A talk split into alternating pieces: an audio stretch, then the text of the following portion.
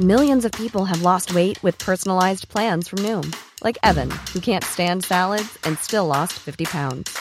Salads, generally, for most people, are the easy button, right? For me, that wasn't an option. I never really was a salad guy. That's just not who I am. But Noom worked for me. Get your personalized plan today at Noom.com. Real Noom user compensated to provide their story.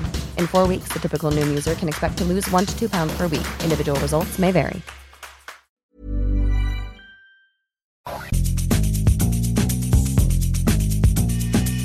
La misma vela, pero con un nuevo formato. Y un estilo único, incluyente, irónico, irreverente y abrasivo. Aquí empieza Me lo dijo Abela, con Abela Micha. Imagen del día.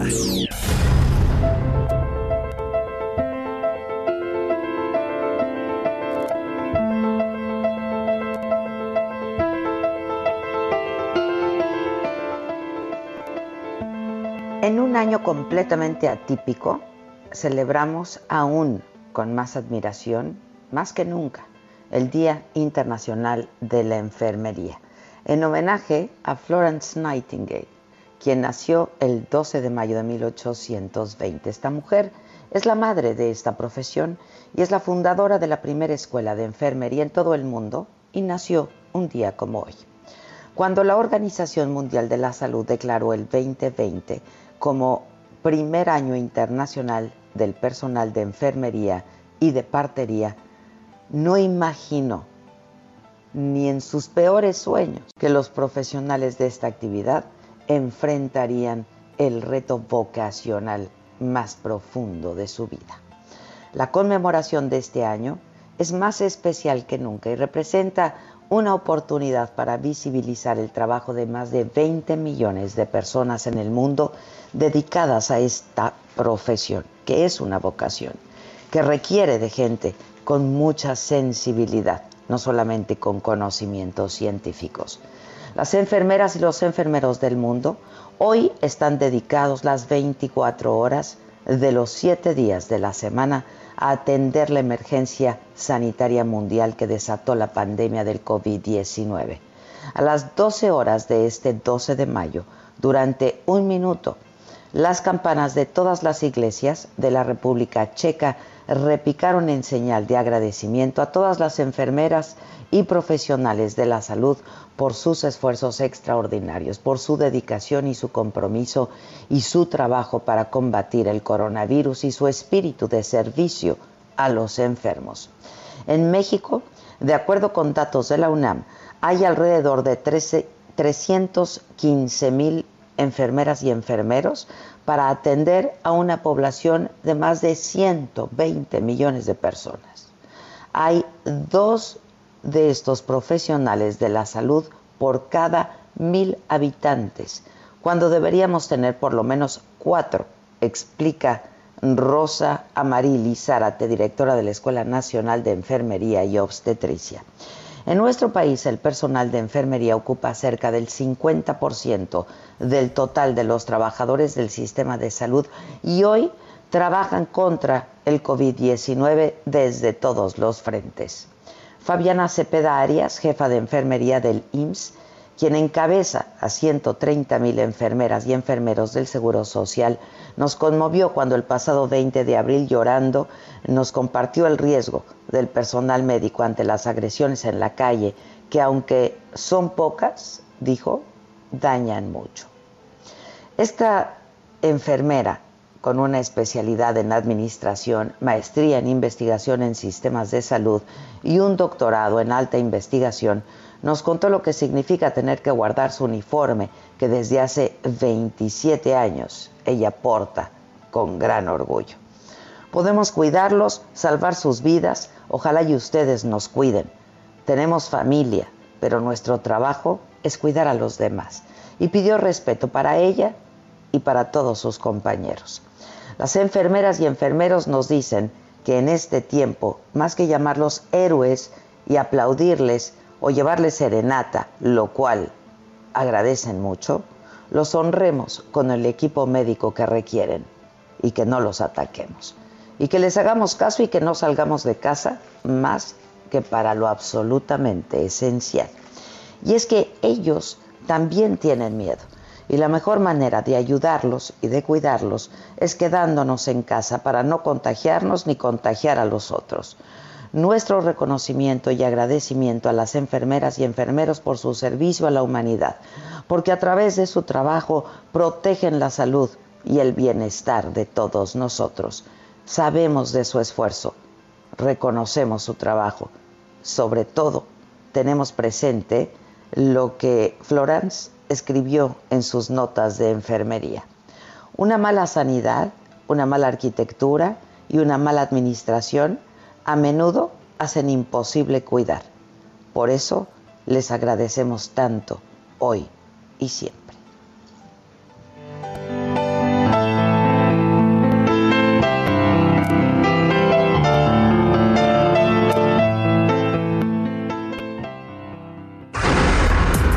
Resumen.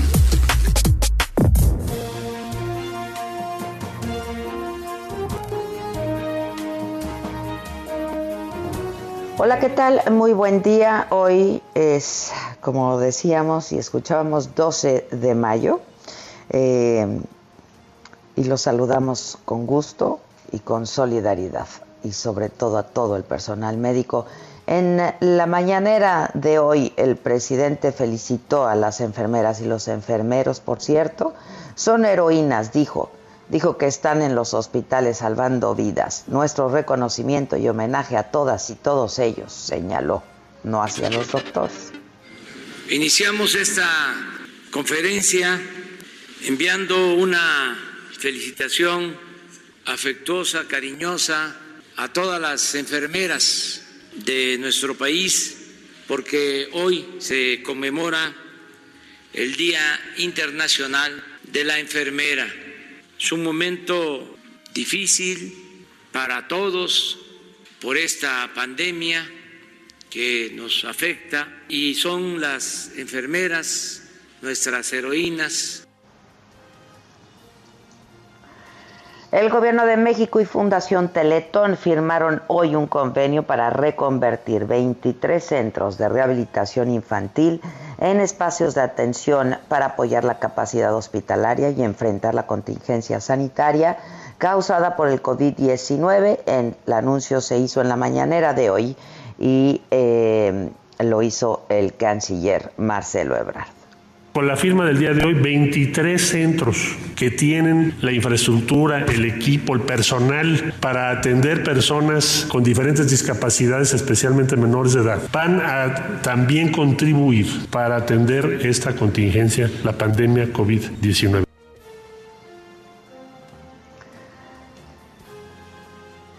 Eh, Fernando Landeros, quien es el presidente de la Fundación Teletón, dijo que no podían dejar solo al gobierno en el combate a la pandemia. Recibimos mucho y lo damos de regreso.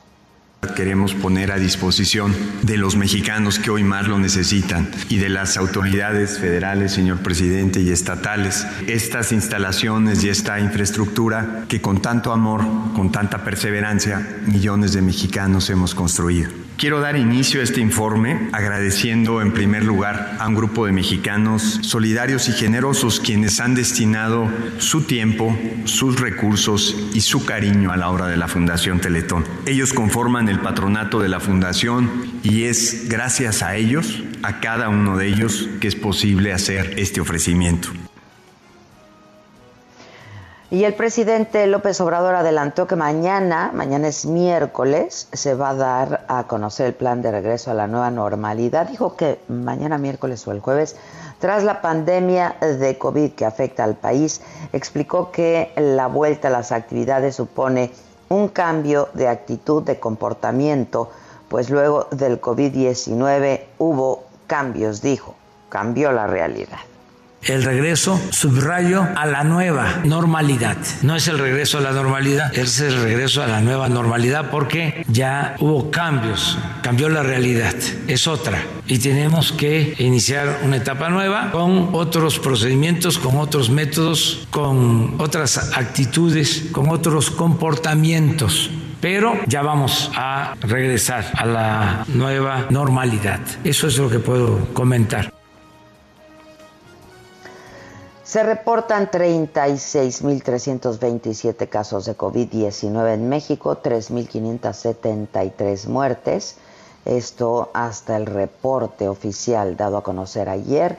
La Ciudad de México, el Estado de México, Baja California y Tabasco se mantienen como las entidades más afectadas por el número de casos acumulados y activos. La Secretaría de Salud reportó 20.991 casos sospechosos. El presidente se reunió con su gabinete para eh, preparar las acciones rumbo a la reapertura escalonada de las actividades productivas, sociales y educativas en el país. Eh, y ahí estuvo eh, nuestro compañero Francisco Nieto, reportero del Heraldo. ¿Cómo estás, Francisco? Buenos días. Hola Adela, buenos días. Efectivamente, el gobierno federal alista la reapertura escalonada de las actividades productivas, sociales y educativas, por lo que el presidente Andrés Manuel López Obrador anunciará, como ya lo dijiste tú, mañana las acciones que se pondrán en marcha para regresar a la cotidianidad. En ese sentido, pues el Gabinete de Salud junto con el presidente pues ya analizan la posibilidad de abrir más de 300 municipios de los casi mil que están fuera de un contagio de COVID. Ayer en esta reunión privada que estuvieron, que tuvieron en Palacio Nacional y también en la mañanera, el presidente aseguró que existen las condiciones sanitarias para reactivar las actividades de algunas empresas como el de la construcción y las que están vinculadas directamente con el TEMEC, que son las que producen insumos que se embarcan directo hacia los Estados Unidos. Al salir de esta reunión, el secretario de Salud Jorge Alcocer confirmó que sí, que ya hay casi estos mil municipios que se están analizando y que están fuera de problema de contagio, pues una tercera parte podrían ser abiertos en los próximos días, específicamente podrían ser abiertos el día 17. También la secretaria de Economía, Graciela Márquez, explicó que hay eh, pues diálogos permanentes con los negociadores eh, comerciales de Estados Unidos para que esta, estas empresas mexicanas que, dan los insumos necesarios en los Estados Unidos para generar eh, partes como las autopartes de los coches están ya en la posibilidad de poder eh, ya abrir en las próximas horas y bueno, se está buscando que se haga de manera ordenada, buscando siempre la salud de los trabajadores. Adela.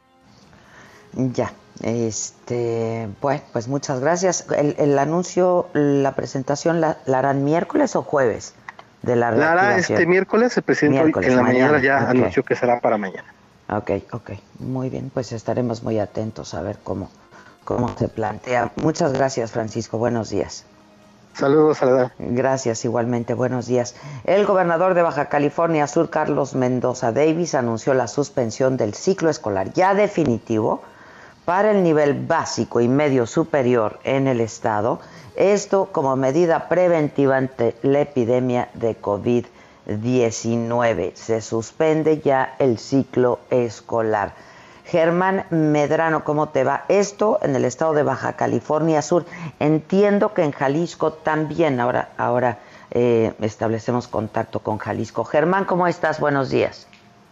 ¿Qué tal Adela? Muy buenos días. Efectivamente, aquí en Baja California Sur no se regresará a clases. Esto lo anunció ya el gobernador del estado, Carlos Mendoza, en este anuncio en donde el ciclo se cerrará anticipadamente ante el riesgo que todavía existe representado por la pandemia por, de COVID-19 aquí en Baja California Sur, apuntó que esta determinación tiene sustento legal en la Ley General de Educación que faculta a la autoridad local para ajustar el calendario escolar ante casos extraordinarios como este, con las debidas eh, medidas para cubrir los planes y programas educativos que queden eh, pues todavía pendientes, por lo que aseguró que el actual ciclo no se va a perder, ya que se han considerado procesos de evaluación premeditada bueno, promediada, perdón, promediada, para que los alumnos de primaria y secundaria eh, estén evaluados y puedan cerrarlo satisfactoriamente, en tanto que al nivel superior, cada uno de los subsistemas están haciendo ajustes necesarios para hacer las evaluaciones correspondientes. El gobernador mencionó que a través de la estructura directiva y docente del sector educativo del Estado se emprenderán en las próximas semanas acciones que permitan no solo evaluar a los alumnos, sino también, además, que generen condiciones para garantizar el derecho a la educación de niños, niñas y jóvenes en condiciones de equidad, inclusión y a la vez mm, que estas estén aplicadas a esta emergencia sanitaria para que se superen de la mejor manera. Eh, finalmente, el gobernador apuntó que ninguna acción se llevará a cabo por encima de la salud de la comunidad aquí de Baja California Sur y ni de la comunidad escolar. Es el reporte, Adela. Es que sobre todo los niños, ¿no? Este, a mí también eh, me parece muy aventurado que los niños regresaran a la escuela el próximo 1 de junio. Muy aventurado, muy arriesgado, ¿no? Este, para concluir un ciclo escolar que prácticamente está terminado y pues ahí es un foco de contagio increíble las escuelas, ¿no? definitivamente a veces los descuidos que pueden tener los, los pequeños a su edad, eh, pues eh, no llevan al 100% la protección que a lo mejor un adulto la puede tener. Y esto, pues bueno, el que el, pequeño está en la escuela es un reflejo de lo que puede llegar a suceder con las familias una vez que te, pudieran entrar en convivencia escolar. Pero definitivamente las medidas para cerrar este ciclo satisfactoriamente se tendrán que tomar en cuenta para que no se pierdan los contenidos y se continúen en las plataformas digitales, Adel. Pues sí, este, me parece una buena medida, la verdad. Te agradezco mucho, Germán. Gracias. Gracias, muy buenos días. Buenos días. A partir del próximo viernes en la región norte de Coahuila va a iniciar de manera gradual ya la reactivación económica con la reapertura controlada de pequeños negocios y de ello nos habla Alejandro Montenegro, corresponsal del Heraldo allá en Coahuila. ¿Cómo estás, Ale? Buenos días. ¿Qué tal? ¿Cómo estás, Adela? Muy buenos días. Te saludo con mucho gusto desde Coahuila. Ayer se reunió el subcomité de salud de la región norte de Coahuila. Este evento lo presidió el gobernador del estado junto con alcaldes de aquella región, de los siete municipios de la región norte. Y bueno, pues anunció que esta misma semana se empezará a informar, bueno, del plan de reactivación económica en esa región, que será la primera en activar, bueno, pues actividades eh, canceladas o no esenciales por la contingencia debido a que, bueno, pues es la región en la que menos casos se han registrado, son 43 casos en, en total, solamente ha habido en los municipios de de Piedras Negras y Acuña en, esa en esta región. Y bueno, pues entre el jueves y el viernes se volverá a reunir este subcomité de salud de la región norte para definir cuáles son los giros de, negocios que podrían ser reabiertos a partir del este ya de este fin de semana. Se habla de que puedan ser gimnasios, tianguis, eh, tiendas de ropa y demás cuestiones. Sin embargo, eso se va a definir eh, en, en esos días. Y bueno, pues el gobernador señaló que a pesar de este plan de reactivación económica que iniciará en la región norte, continuarán eh, las eh, labores de prevención como lo son los filtros sanitarios, la campaña de, que se queden en casa, el uso de cubrebocas y no se permitirán las concentraciones de gente eh, pues de manera masiva. Y bueno, pues en el resto de las regiones todavía se irá viendo poco a poco, dependerá de cuáles son las condiciones. Todavía la región centro, donde está Monclova y, y, hubo pues un brote comunitario, todavía no está listo, al igual que en la laguna, eh, donde en Torreón, bueno, pues se han registrado muchos casos en los últimos días. Ahí esas regiones todavía tendrán que esperar. Eh, lo que sí se sabe es que la región norte, bueno, pues será la primera y podría ser este mismo fin de semana cuando inicie. Y bueno, pues también se está muy al pendiente de lo que ocurra con la reactivación de la industria automotriz debido a la, bueno, pues el vínculo que se tiene en Coahuila con eh, la industria automotriz de Estados Unidos, pues está esperando cuáles son las indicaciones para reiniciar también esas actividades. Y bueno, pues finalmente comenta, comentarte de la que el gobernador de Coahuila también eh, pues se pronunció en desacuerdo con el regreso a clases, señaló que no ve condiciones para que eh, los niños regresen a clases de manera presencial y bueno pues señaló que este martes y miércoles estará sosteniendo pues reuniones con autoridades de educación para determinar cuál va a ser la postura del estado de Coahuila en el tema del regreso a clases. Ese es el reporte pues desde Coahuila de la creo que tendrán que ya ir tomando la decisión. Gracias Alejandro, gracias. Y sobre esto eh, también eh, les decía que en eh, Jalisco, sobre el regreso a clases o la suspensión de curso, se había tomado ya una decisión. desde Guadalajara, Mayeli Mariscal, ¿cómo estás Mayeli?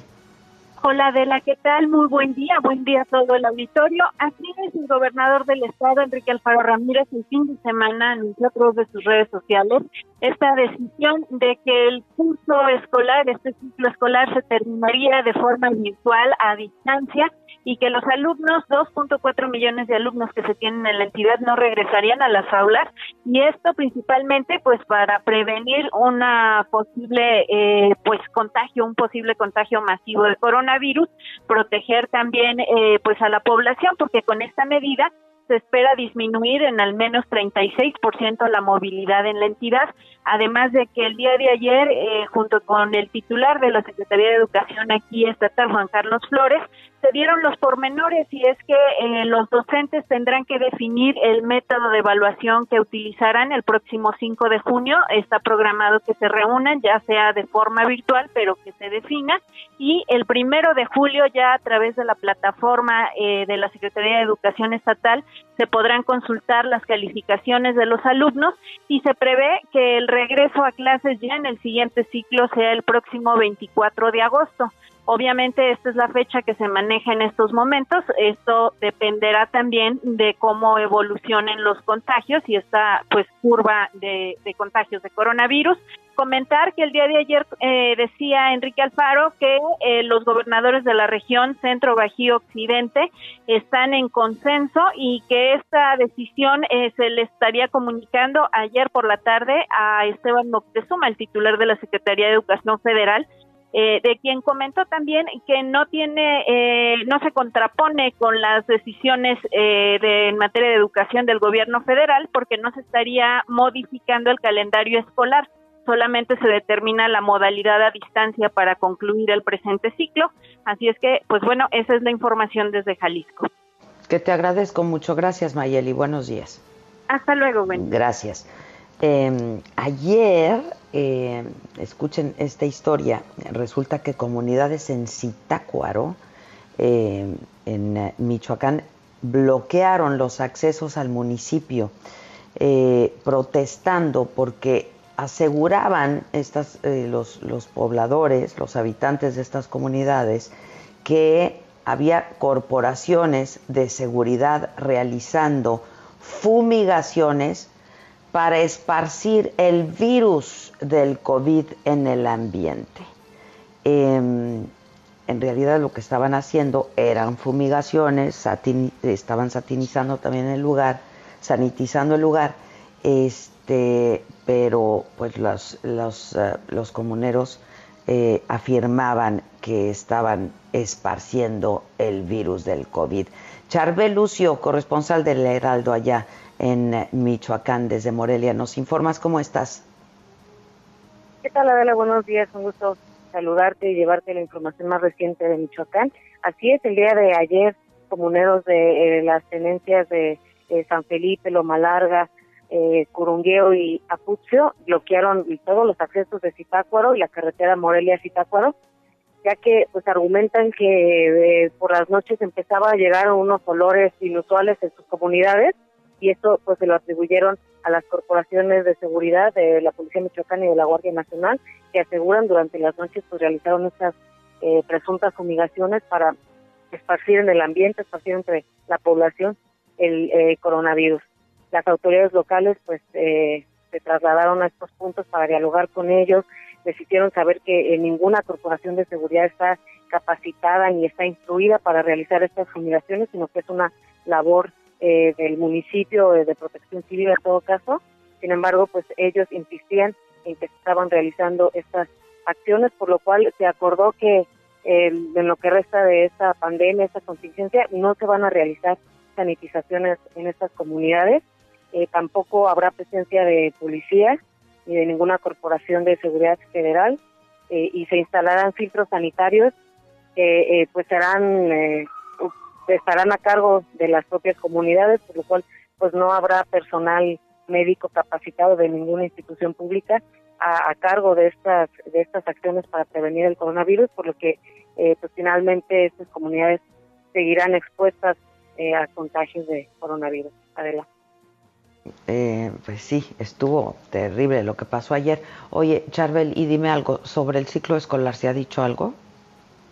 Sí, eh, ayer el, el, gobernador Silvano Aureoles eh, emitió un anuncio en redes sociales en el que dijo que pues aquí en Michoacán no se va a exponer a la población, no se va a exponer a los niños, a los alumnos y que pues a pesar de que se prevé que esta contingencia y el aislamiento terminen para finales de este mes, pues ellos, el gobierno estatal va a analizar todavía si hay condiciones para reactivar la economía y para reactivar las labores escolares, por lo que aquí en Michoacán pues no existe una fecha definida para este regreso a clases. Todavía no, no se toma la decisión en ese sentido.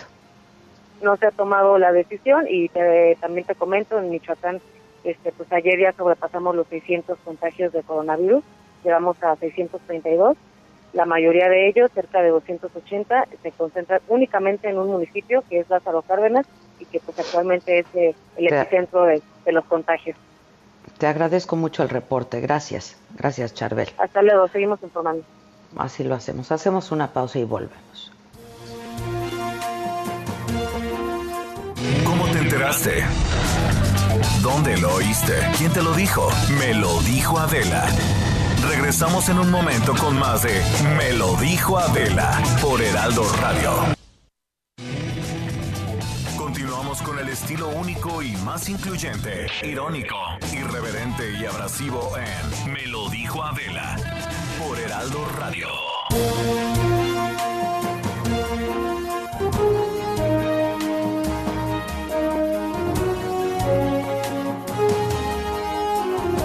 Bueno, ya estamos de regreso en punto de las diez y media.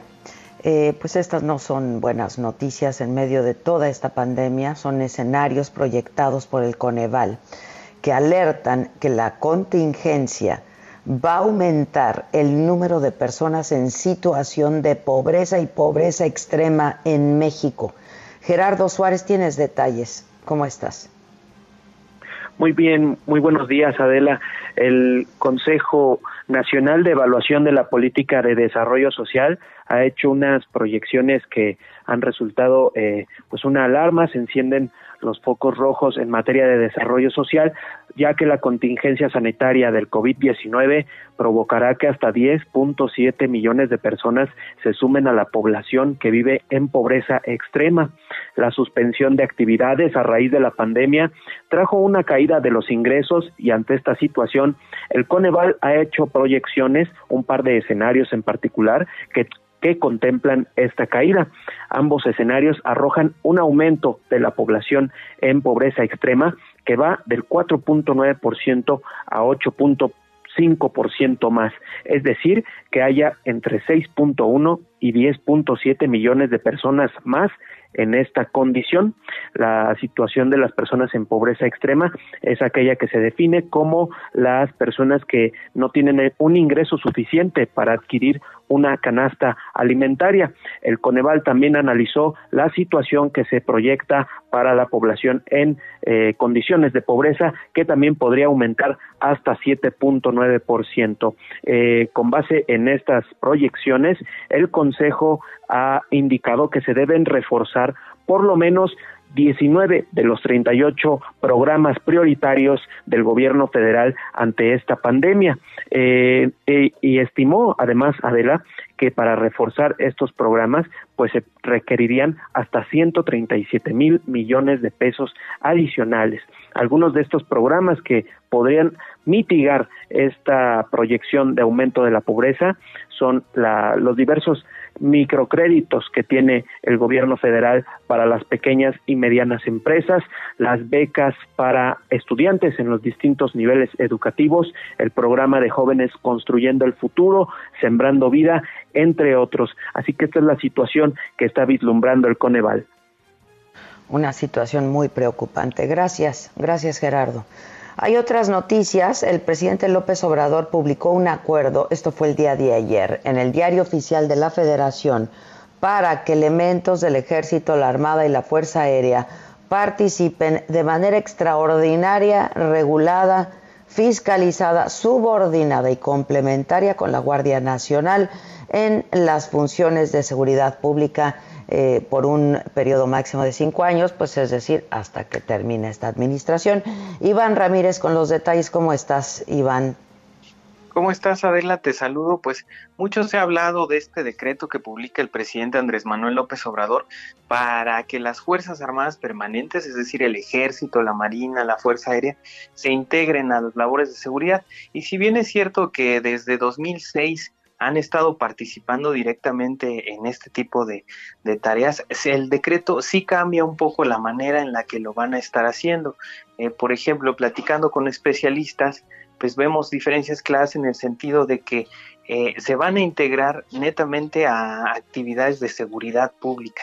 Esto quiere decir que, por ejemplo, desde 2006 ellos se dedicaban más que nada al combate al crimen organizado, ahora van a ser primeros respondientes. Es decir, pues como una policía común se van a encargar de la prevención del delito, de realizar detenciones, de incluso preservar escenas del crimen y van a quedar fuera algunas actividades que pues ahora son propias nada más de la Guardia Nacional como la investigación, la recopilación de información, los servicios de inteligencia, las operaciones encubiertas, este tipo de cosas ya no van a ser parte del catálogo eh, de tareas que va a realizar el ejército y la marina en las calles.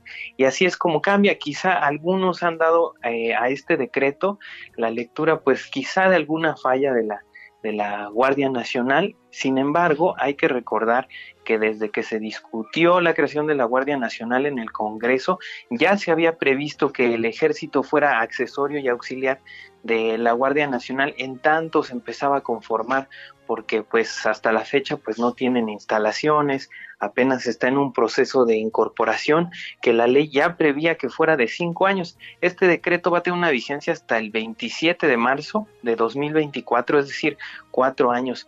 Digamos que de cierta manera eh, el gobierno federal se esperó un año más pues para poner en marcha esta, esta parte de la estrategia de seguridad nacional que se está implementando adelante.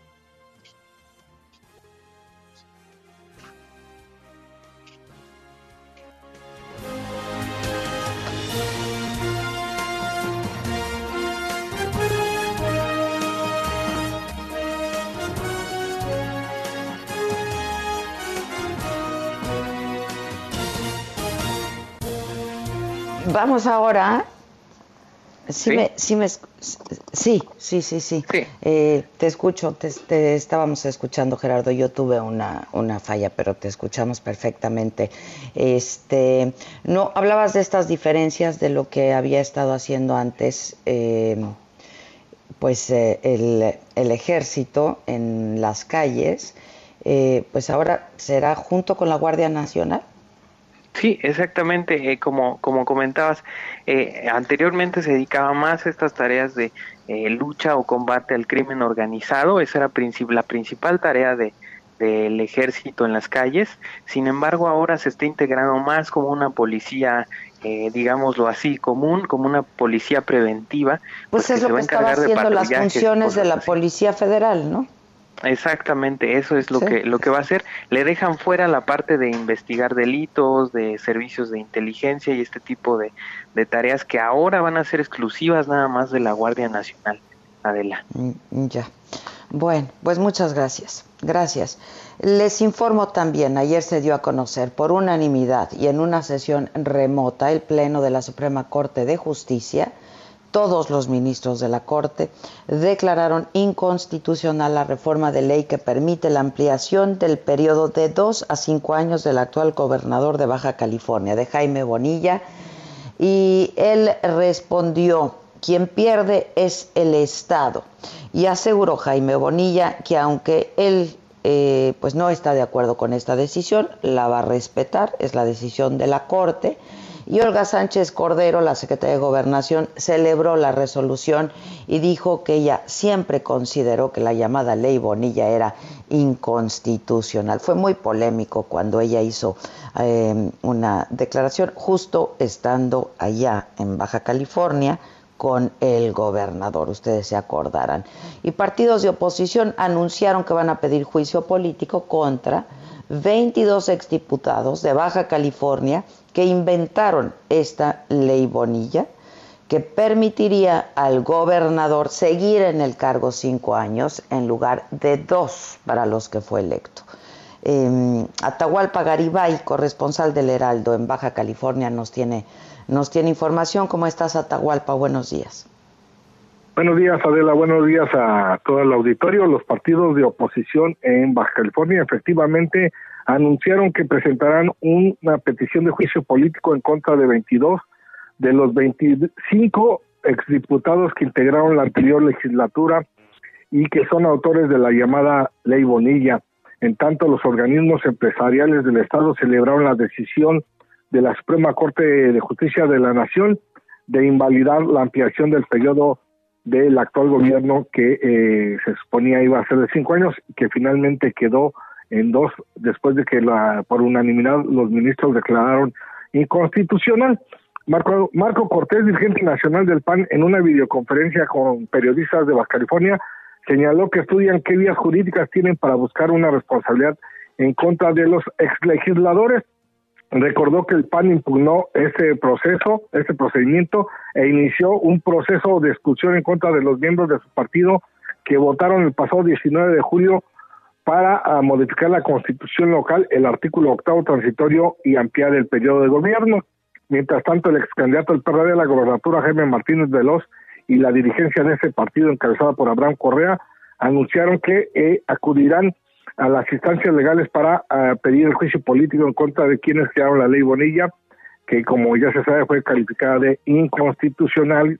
Los empresarios también dijeron que debe haber responsabilidad, sobre todo los integrantes del Consejo Coordinador Empresarial, porque señalaron que los eh, diputados están para velar por el bienestar colectivo de los ciudadanos y no para satisfacer eh, intereses personales y también hacen un llamado a los actuales diputados para dedicarse a legislar en bien de Baja California y no en pro de un grupo político o de un partido político. Así las cosas, Adela, aquí en Baja California, la oposición de plácemes, después de que se cayó la ley Bonilla, ahora piden que rindan cuentas 25 de los 20, 22 de los 25 diputados que crearon esta ley entre ellos diputados del PAN, PRI, Morena, eh, del Movimiento Ciudadano y de un partido local que se llama Partido de Baja California. Eh, dos de Morena siguen en la actual legislatura, Catalino Zavala Márquez con licencia y Víctor Manuel Morán. Adela. Ya, este, Atahualpa, nos, das una, nos actualizas de cómo está el asunto del COVID allá en el estado. Exactamente, dentro de unos minutos el secretario de Salud, Alonso Pérez Rico, eh, rendirá eh, la actualización del de, eh, coronavirus en Baja California. Hasta el día de ayer iban 416 fallecimientos, em, casi 220 de ellos aquí en Tijuana, cerca de 2.500 casos confirmados por contagios, 1.250 de esos casos en Tijuana. Tijuana es el epicentro de la pandemia se ha reforzado el llamado a quedarse en casa. El confinamiento se ha extendido hasta el 30 de mayo, a finales de este mes.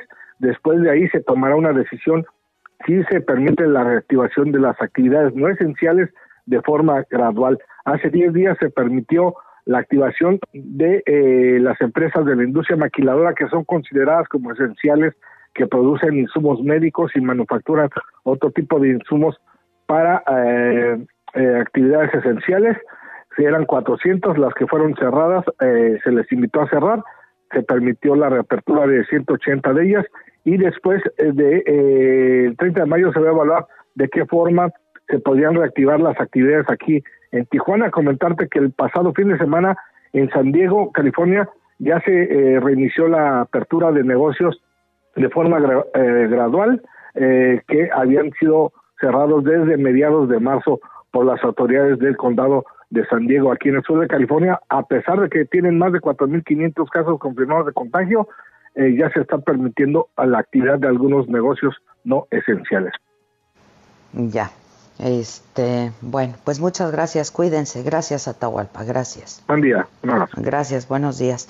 En el escenario internacional, el Papa Francisco honró al personal de enfermería del mundo pidió dignificar su trabajo y procurarles mejores condiciones laborales. Dijo que la crisis del COVID ayudó al mundo a redescubrir el papel fundamental de las enfermeras, su profesionalismo, sacrificio, responsabilidad y amor al prójimo y subrayó que es vital su servicio y llamó a los gobiernos a invertir más en atención médica porque la crisis del coronavirus, dijo el Papa, sacó a la luz las deficiencias de salud en algunos países.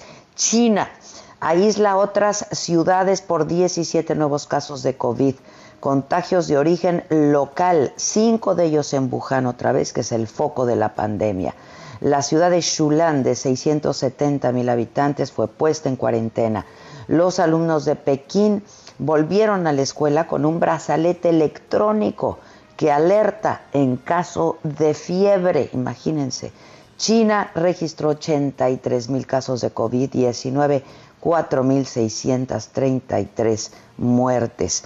Y España obligará a una cuarentena de 14 días a quien llegue del extranjero. Esta medida que entra en vigor este viernes, este próximo viernes, indica que los viajeros van a tener que usar mascarillas, que solo podrán desplazarse para ir a centros sanitarios a comprar comida, medicinas o bienes de primera necesidad. Las autoridades indicaron que se trata de un ejercicio de prevención. Italia y Alemania también han establecido cuarentenas de 14 días a los viajeros. Em, vamos a los deportes. Vamos contigo, Patito. Deportes.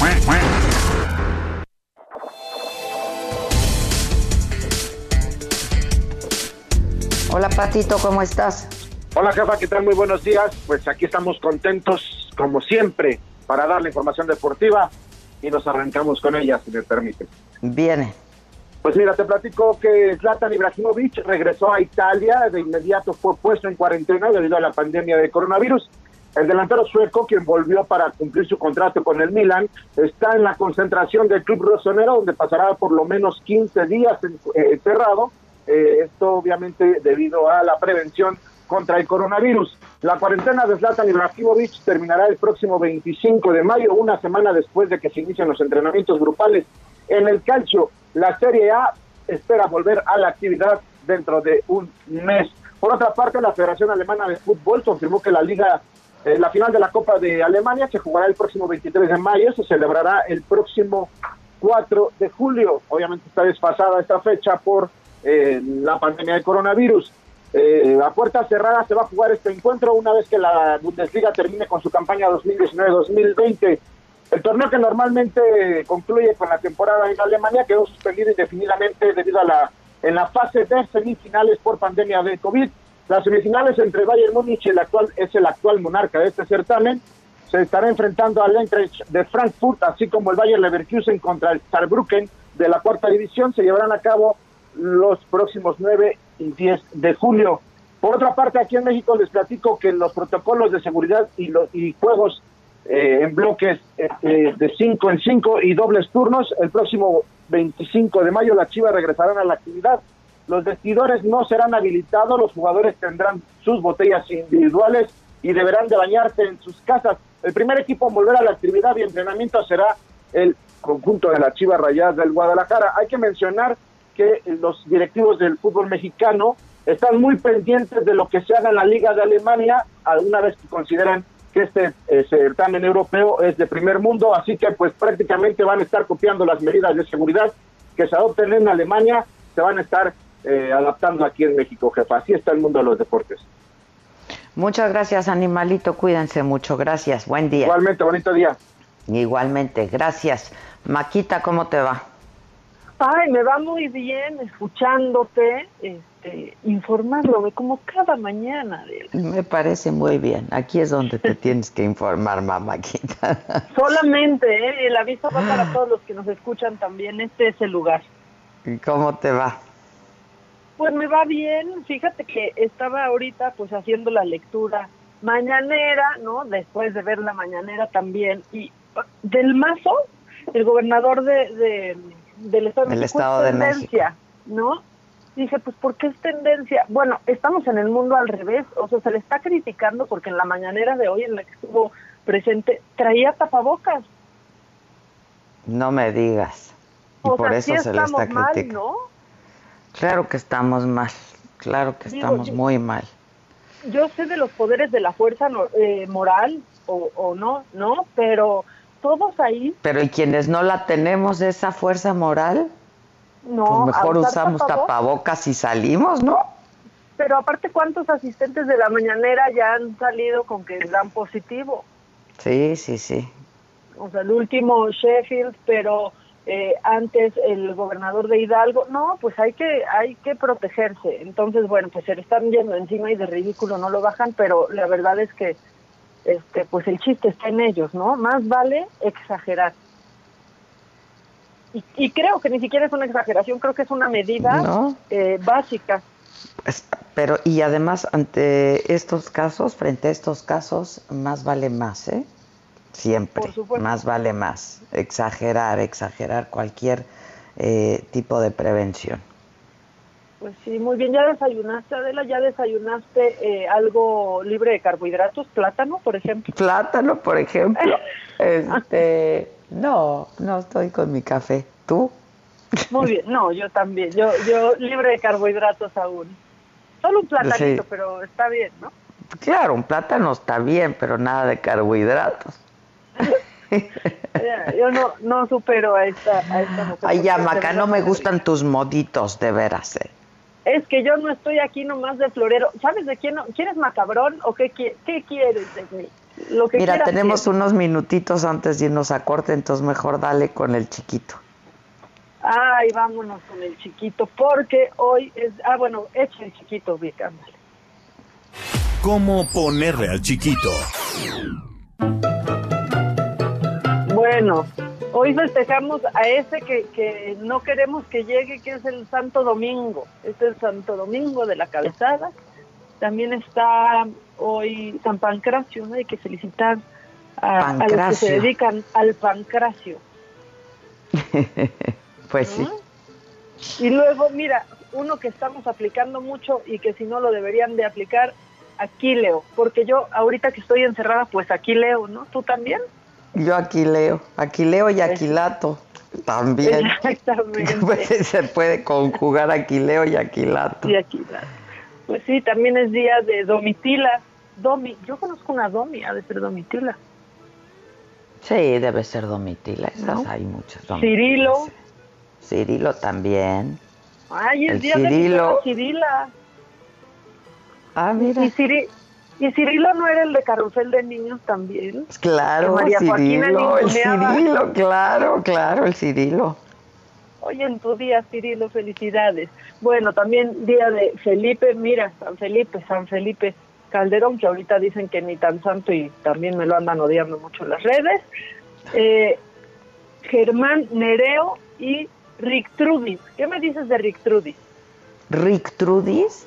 ¿Cómo tendrá el rictus? ¿Cómo tendrá No. el rictus? ¿Cómo está de su rictus? Bien, Trudis. Hoy es cumpleaños de Homero Simpson.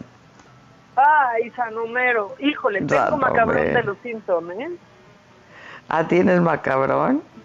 Sí, porque al parecer si quieres entender al mundo y lo que viene hay que ver a los Simpsons. Ahí está la respuesta. Claro, eso, eso sí le saben al futuro, ¿eh?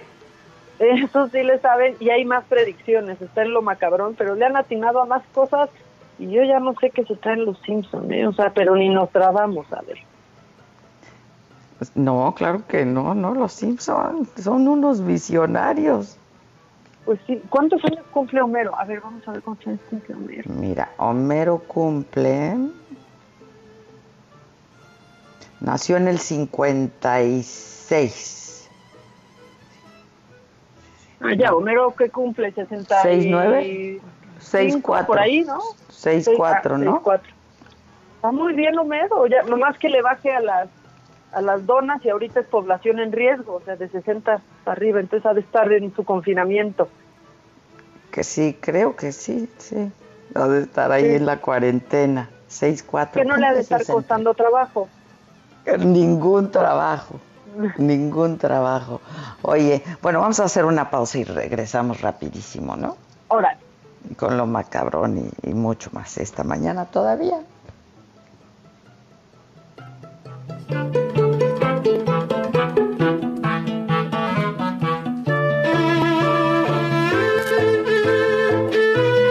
Adelantar cortes. Este, Julio Presado, Preciado tiene COVID, mamáquita, ¿supiste? ¿Por qué no nos vamos escuchando una rola de Julio Preciado? Ojalá esté bien, caray, porque pues a él le, él le hicieron un trasplante. Hace un poco. Ajá, de riñón hace poco y esto pues por supuesto que complica su, su situación y su pronóstico, ¿no? Ojalá que esté bien, la verdad. Está en el hospital. Este. Y, Y ahí sí se prenden las alarmas. ¿eh? Una persona que no estaba saliendo porque tiene inmunosupresión, por ejemplo, ¿quién lo llevó a su casa? ¿Quién llevó el virus a su casa? Cosas que están pasando a muchos, ¿eh? Está muy raro, ¿no? Porque hay gente que, claro, no estaba saliendo. Yo sé de gente que no estaba saliendo.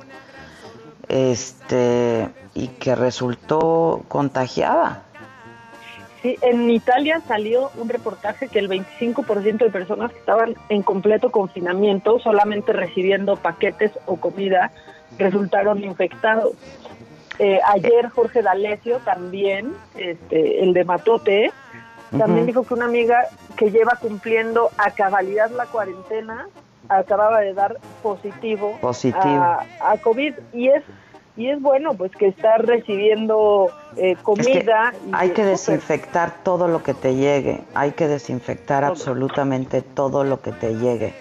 Este, antes de que, pues, de que ingrese a tu, a tu espacio, ¿no? Este, hay que desinfectarlo. Está, está raro, otra vez este virus se comporta de manera muy errática. Vamos a hacer ahora sí una pausa y. ¿Cómo te enteraste? ¿Dónde lo oíste? ¿Quién te lo dijo? Me lo dijo Adela. Regresamos en un momento con más de Me lo dijo Adela por Heraldo Radio.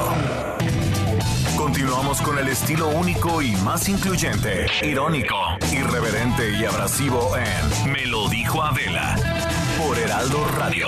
Gracias, de verdad, muchas gracias por continuar con nosotros aquí en su programa favorito, me lo dijo Adela. Y pongan mucha atención porque en este instante van a conocer de un producto estupendo y maravilloso para protegernos, ahora sí, de la frente a la barbilla. Es una máscara increíble. Buenos días, Adri, con nuestra sana distancia, platícanos. Así es, mi querida Moni, muy buenos días a ti y a todo el auditorio. Precisamente de esta máscara que tú hablas es máscara hospitalar. Es profesional, es de uso hospitalario. Eso es muy importante Sí. que a la gente, que a todos nuestros amigos les quede muy, muy, muy claro. Y esta máscara está certificada por los más importantes organismos sanitarios del mundo y ya está siendo distribuida en México.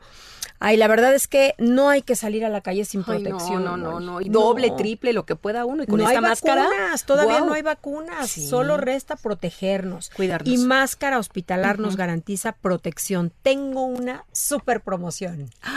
Una promoción y yo quisiera, además del regalo, una promo, un no, ¿no? Un que estábamos regalito. platicando. Claro que sí, por supuesto.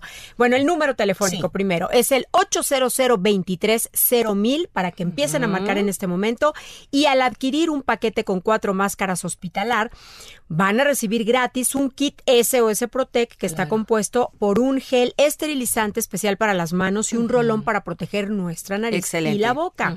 Pero eso no es todo, No, Moni. ahí viene el pilón, Te voy el a complacer a ti y a nuestros amigos. A ver, venga. De regalo se van a llevar un esterilizador en aerosol que es de uso quirúrgico. Se lo llevan gratis. Ese Ay, es el pilón. Además de todo lo que nos dijiste. Además del kit SOS. ¿A dónde marcamos en este momento? Es el 800 mil repito, 800 mil Máscara hospitalar, Ay, sí, más el kit sí, SOS sí, Protect, más el esterilizador en aerosol de uso quirúrgico. Mm, me encanta. Entonces, 800 mil hay que aprendérselo, pero no solo eso. Hay que marcar, Claro. preguntar y proteger a la familia. Te Así cuidas tú, me cuido yo, nos cuidamos todos. Conjugamos el verbo. Gracias, Adri. Gracias, Moni. Continuamos en Me lo dijo Adela. Que nos mandes el pack no nos interesa. Lo que nos interesa es tu opinión. Mándala a nuestro WhatsApp 5521 53 71 26. En Me lo dijo Adela te leemos, te escuchamos y te sentimos. Tiquitiquitín, tiquitín.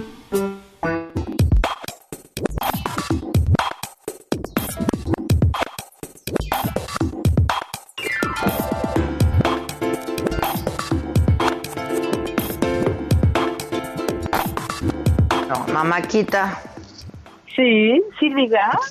Sí. Hola, vecina, ya no somos vecinas. Hace mucho que no somos vecinas.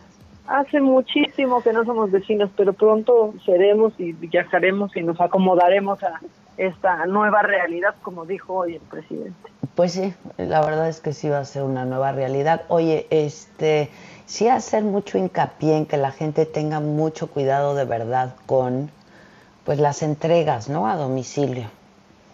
Sí, la, Este, verdad yo es que no sí. sé, este, este dato del 25% que se contagia por, por envíos, digo, me parece altísimo, pero nunca está de más, ¿no? Este, extremar, extremar medidas, este, así como, como decíamos y como hemos insistido en que la gente se lave las manos de manera obsesiva, bueno, pues también desinfectar absolutamente todo lo que llega a casa, ¿no? Este, La- una medida para, para la comida, para el delivery, ¿no? Este, las entregas a domicilio de comida eh, ya hecha, pues es el microondas, meterlo al micro por un rato y todos los paquetes desinfectarlos, las bolsas en las que llega, tirarlas, lavarnos las manos inmediatamente después. Este, hay que exagerar, hay que exagerar. Sí, la verdad es que sí hay que exagerar. Yo, vamos, se me hace increíble el trabajo que están haciendo todas las personas que reparten cosas desde las distintas aplicaciones y los servicios que hay de, envíos. Pero yo sí te voy a decir algo. Yo empecé a mejor ir al súper cada 15, 20 días cuando un día que fui al súper protegida y demás, vi, por ejemplo, a muchos de los repartidores afuera del súper, Adela, sin tapabocas, sentados, sin sana distancia, desayunando, platicando, pues muy, muy cerca. Y aunque lleguen a tu casa con todas las medidas y los veas con tapabocas y demás, Pues ya estuvieron realidad- expuestos, ya estuvieron Claro. expuestos.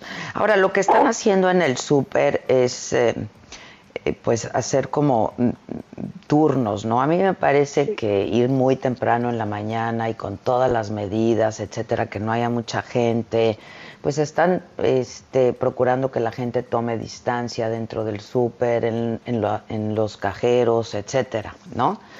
Este, pero bueno, si alguien tiene que pedir a domicilio, eh, pues hay que hay que extremar precauciones y hay que exagerar en la limpieza, en la desinfección y en el lavado de manos.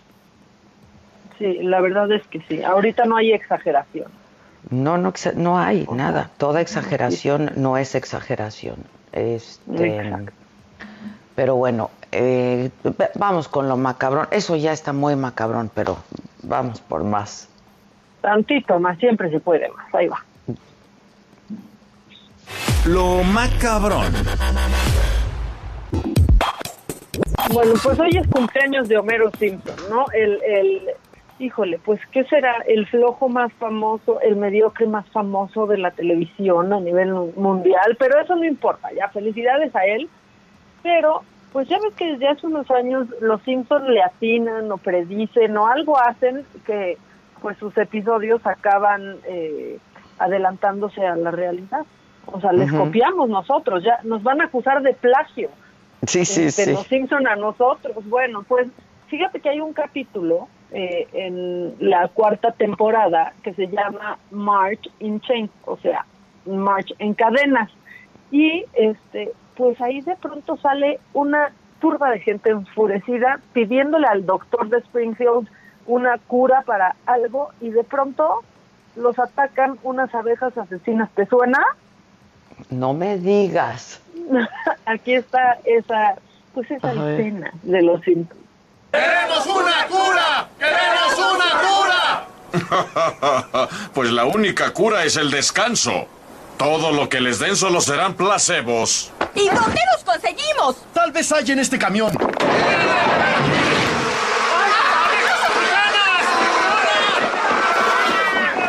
¡Estoy curado! ¡Dijo! ¡Auch! Prepara un gran abrazo extra. Te compré un nuevo extractor. Oh, di- Dios mío, están entrando gérmenes de gripe por todos mis poros. Oh. Híjole. Oye, pero entiendo que están pidiendo una cura para una pandemia que llega de China, ¿no?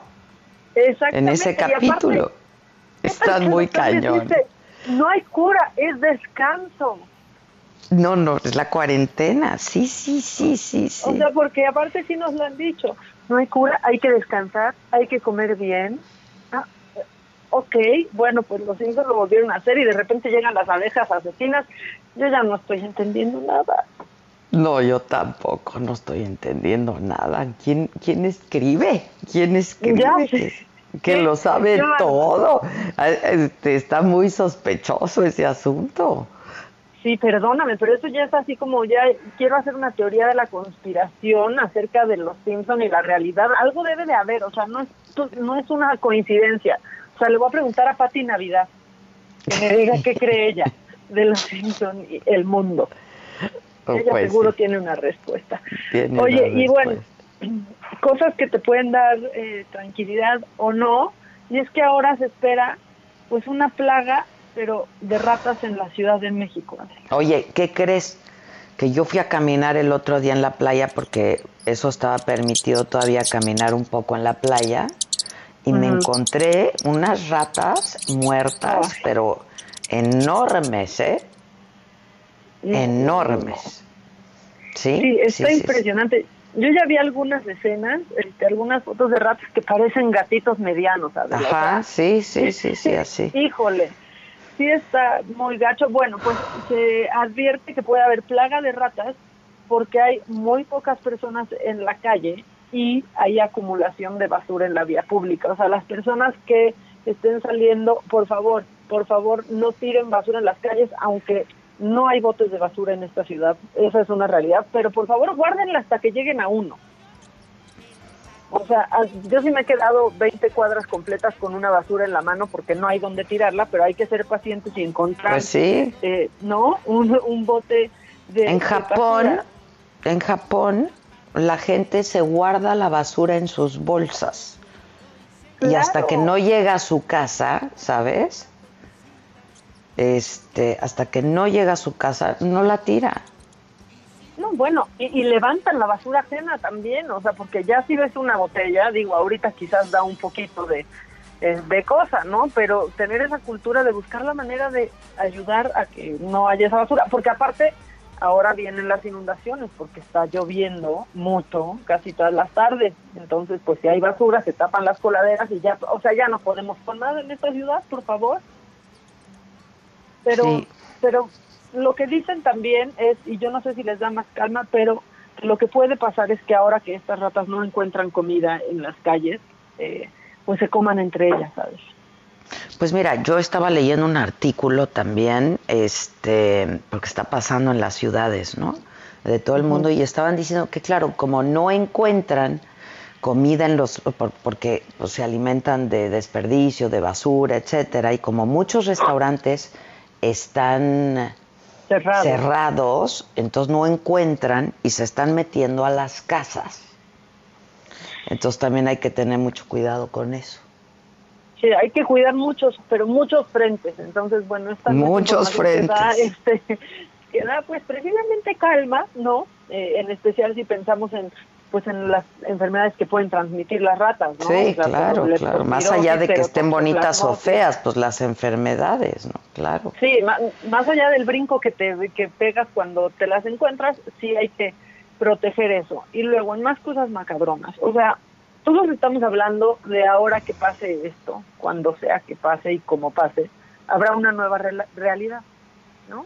Lo dijo hoy el presidente, lo hemos platicado nosotros pero, pero pues no lo sé tanto, Adela. ¿Viste lo que pasó en Francia, por ejemplo, ahora que pudieron salir? ¿Maca? Sí, aquí estoy. ¿Me ah, oyes? perdón. Sí, ya, ya, ya, ya. Te perdí un segundito. Ay, tuve un sobresalto como si me hubiera salido una rata. ¿Cómo? Adela, ¿dónde está? Te, decía que hemos hablado de esta nueva normalidad y cómo todo habrá cambiado eh, cuando esto cuando esto pase. Pero viste algunas fotos o videos de eh, cómo vivieron su primer día fuera algunos franceses. Sí, claro. ¿Qué está pasando? O sea, es que salieron pero directito a comprar ropa. Directito a atascar una tienda sin respetar la sana distancia, había colas para entrar. O sea, en París, en Lyon, en Burdeos, o sea. Pero aparte no pasó solo en Francia. En Beirut también, la misma tienda, por cierto, ¿eh? O ¿Qué sea, era? ellos ¿Chanel o a- qué era? No, no, hombre, Sara. Ah, era Sara, claro, lo vi también, pero también estaban en las tiendas de lujo y esperando para abrir y diciendo que eso les iba a levantar el ánimo y etcétera. Exacto, fue en Sara. Mira, sí, Sí, puede sí, levantar el ánimo, pero otra cosa que dicen es que a muchos ya no les queda su ropa y que entonces salieron corriendo a la opción más más fácil que era que era Sara, pero sucedió en el Líbano, pero en Bélgica, pero en Grecia, en Turquía, o sea, en todos estos países eh, también también sucedió. Y otra cosa que estaba llena eran las barberías.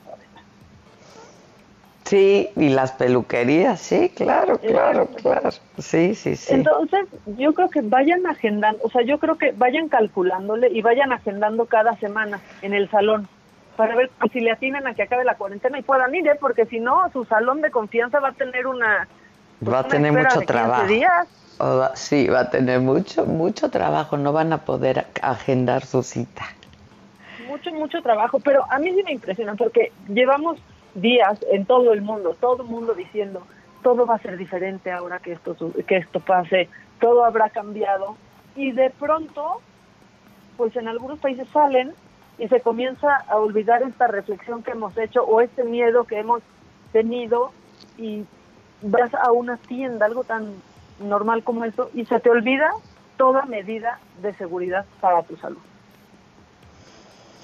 Sí, este. Oye, tenemos que organizar el Jean Challenge, ¿eh? ¿Cómo le llamamos? Sí. Hay que llamarle el Vaquero Challenge. Hay que hacerlo. Hoy me puse otros jeans nada más también por ejercicio, así nomás. ¿Y qué tal? Yo te veo No, bien. delgadísima, ¿eh? Bien, fue como por puro monitoreo, Sí, pero bien. sí, te veo súper delgada, te veo en, tu, en tus videos y eso, muy delgada. Ay, pues qué te digo, es que el ajetreo de la cuarentena. El ajetreo de la cuarentena sí te veo muy delgada, pero tenemos que hacer el Vaquero Challenge. Sí, lo vamos a hacer O sea, ya cuando estemos. Tienen que grabar la primera vez que se pongan un jean después de esta cuarentena. ¿Estamos de acuerdo? Por favor, o sea, queremos hacer pero los brinquitos, pero la sentadilla. o sea, y acostarte en la cama para que cierre. O sea, yo lo quiero ver todo. Ese es un clásico, acostarte en la cama.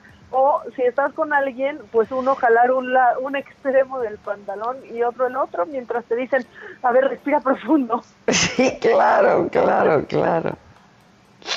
O bueno, también puede ser como mojar tantito el jean. Yo he aplicado eso en alguna época de mi vida, ¿eh? ¿Cómo? O, o sea, mojaba tantito los jeans en, en- en la pubertad que, que una se desajusta. Mojaba tantito mis jeans para no aceptar que yo había engordado ante la familia y me los ponía. Y entonces ya por lo mojado se iban aflojando, ya andaba después con la reuma, ¿verdad? No te quiero explicar, pero se aflojaba poquito la mezclilla. Mm, pero, No, sí. pero ya que te lo habías puesto. Sí, exacto. O sea, como que lo rociabas, lo rociabas.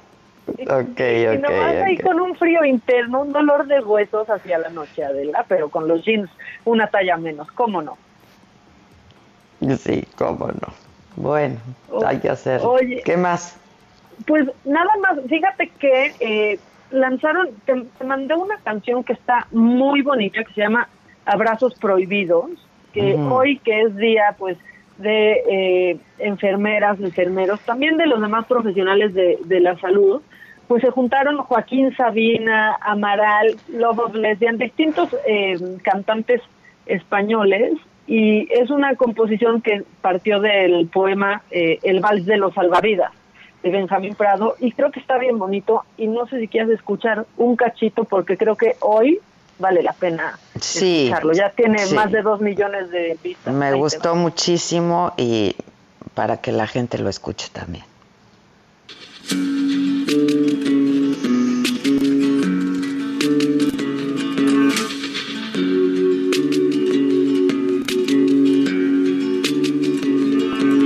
Por los ángeles de alas verdes de los quirófanos, por los ángeles de alas blancas del hospital, por los que hacen del verbo cuidar su bandera y tu casa, y luchan porque nadie muera en soledad, por esas centinelas que no duermen, sueñe que va a despertar. Sin temerle a su miedo y usando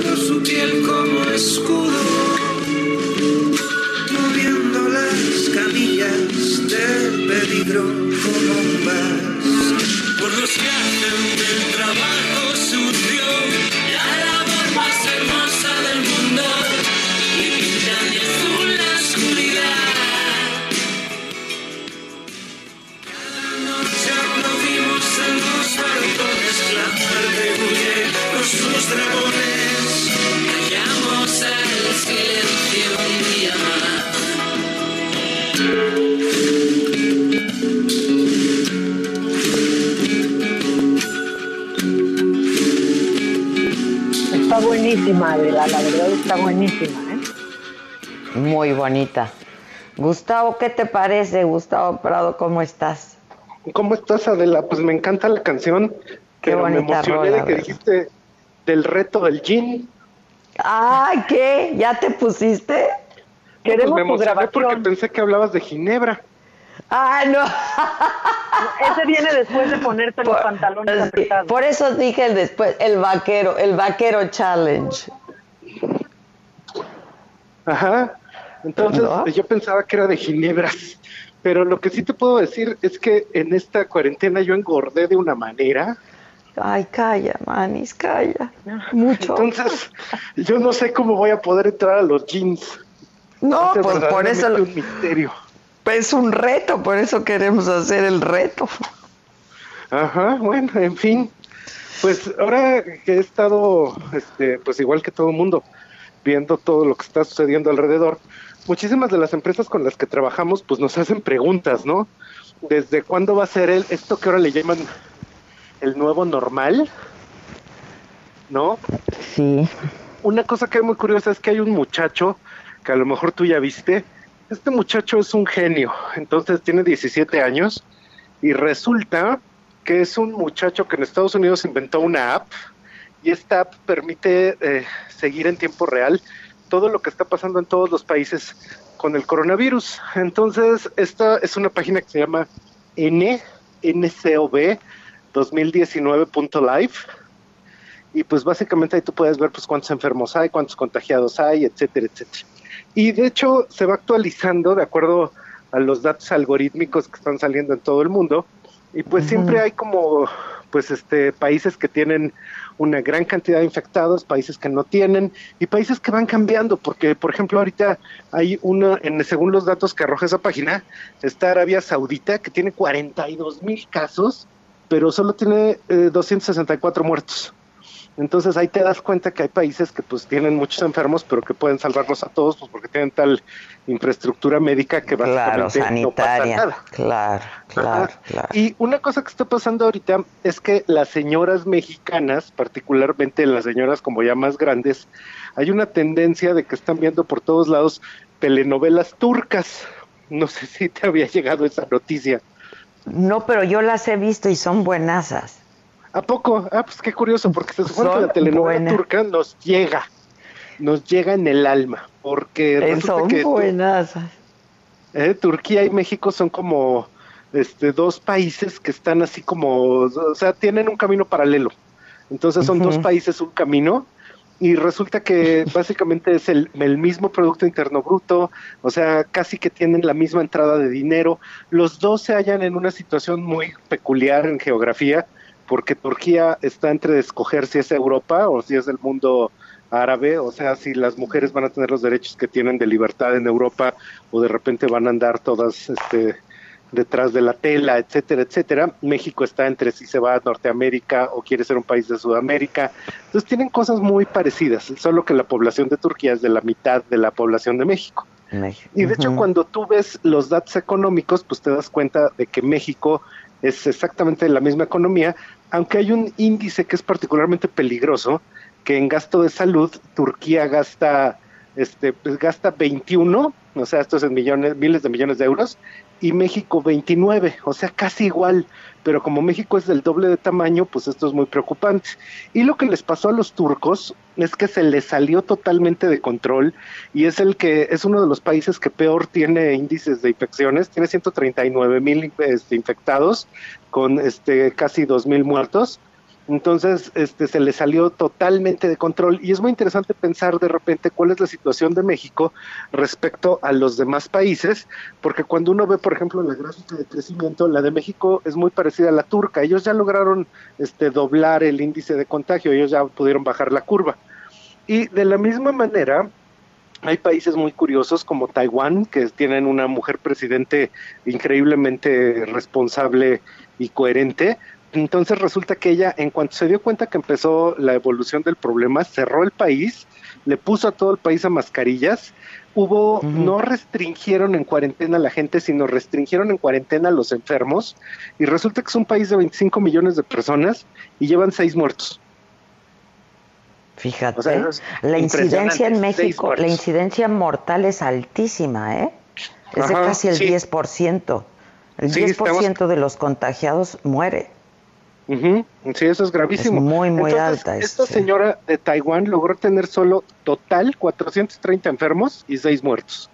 Y desesperaba, todo el mundo decía que Taiwán se le iba a caer el Producto Interno Bruto al menos 6 y con lo, todo lo que hizo esta señora se cayó a menos del menos 1. Entonces, pues es así como que casi que salvó el país. Oye, vamos a hacer una pausa y regresamos, ¿no? Sí, señor. Rapidísimo. Órale, volvemos. ¿Cómo te enteraste? ¿Dónde lo oíste? ¿Quién te lo dijo? Me lo dijo Adela. Regresamos en un momento con más de Me lo dijo Adela por Heraldo Radio. Continuamos con el estilo único y más incluyente, irónico, irreverente y abrasivo en Me lo dijo Adela por Heraldo Radio.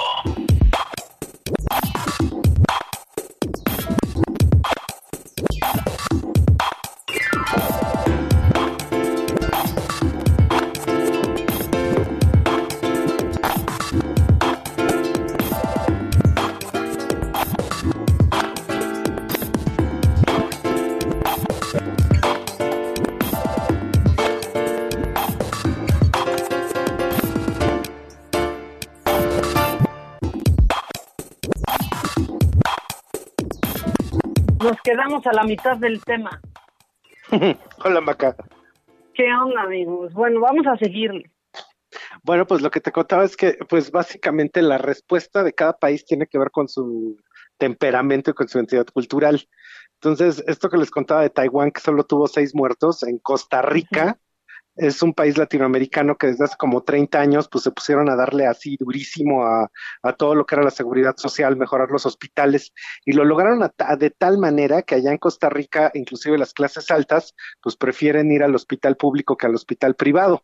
Y con esto una cosa que hicieron, cerraron fronteras, inmediatamente todo el mundo con, con mascarilla y con su sistema de salud universal que tienen, lograron lo mismo que Taiwán, entonces pararon en 761 enfermos y solo seis muertos. Eh, el- uno de los países que no les fue tan bien fue a Suecia, que de hecho Suecia es muy curioso porque ellos respetan muchísimo el individualismo. Entonces, como respetan eso, pues no hay manera de que le digas a la gente qué hacer, así de enclaustrense o pónganse en cuarentena y demás. Entonces, ahí todo se quedó afuera. Y resulta que la gran mayoría de las personas viven en viviendas unipersonales y no hay intercambio generacional. O sea, esto quiere decir, pues casi que todo, como todo el mundo vive solo, nadie ve a sus abuelitos o nadie ve a sus papás, etcétera. eso está Pero el- cañón. O sea, hay hasta una película, ¿la has visto? Cómo los la suecos, teoría eh, sueca del amor, exacto. La teoría sueca Ese del es amor. el asunto. Ajá. ¿Cómo, cómo mueren solos y a veces ni siquiera hay quien reconozca sus cuerpos, Ajá, ¿no? efectivamente. Que los reclame. Y, y de hecho, curiosamente con eso, a ellos se les fueron las infecciones, se les fue altísimo. Entonces, a diferencia de todos sus países vecinos, Suecia, o sea, no le fue como a Finlandia, no le fue como Noruega, etcétera. O sea, Noruega, Finlandia, además son países donde hay muy poca infección, y en Suecia se les fue al cielo.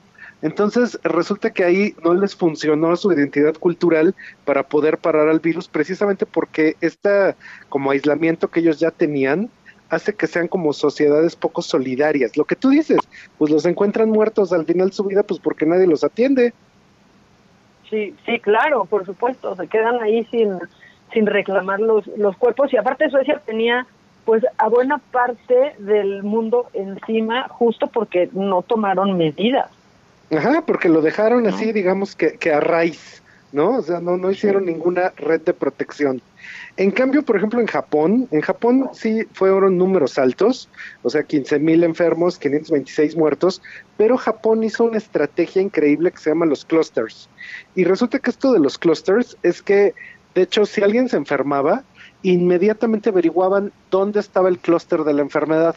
Entonces, por ejemplo, se dieron cuenta que un cuate iba al gimnasio y ahí había contraído el virus. Entonces, a todas las personas que iban a ese gimnasio, a esos fueron a los que aislaron en una academia de baile hubo una enferma y a esas personas que iban a esa academia de baile, a esos fueron a los que aislaron de manera inmediata.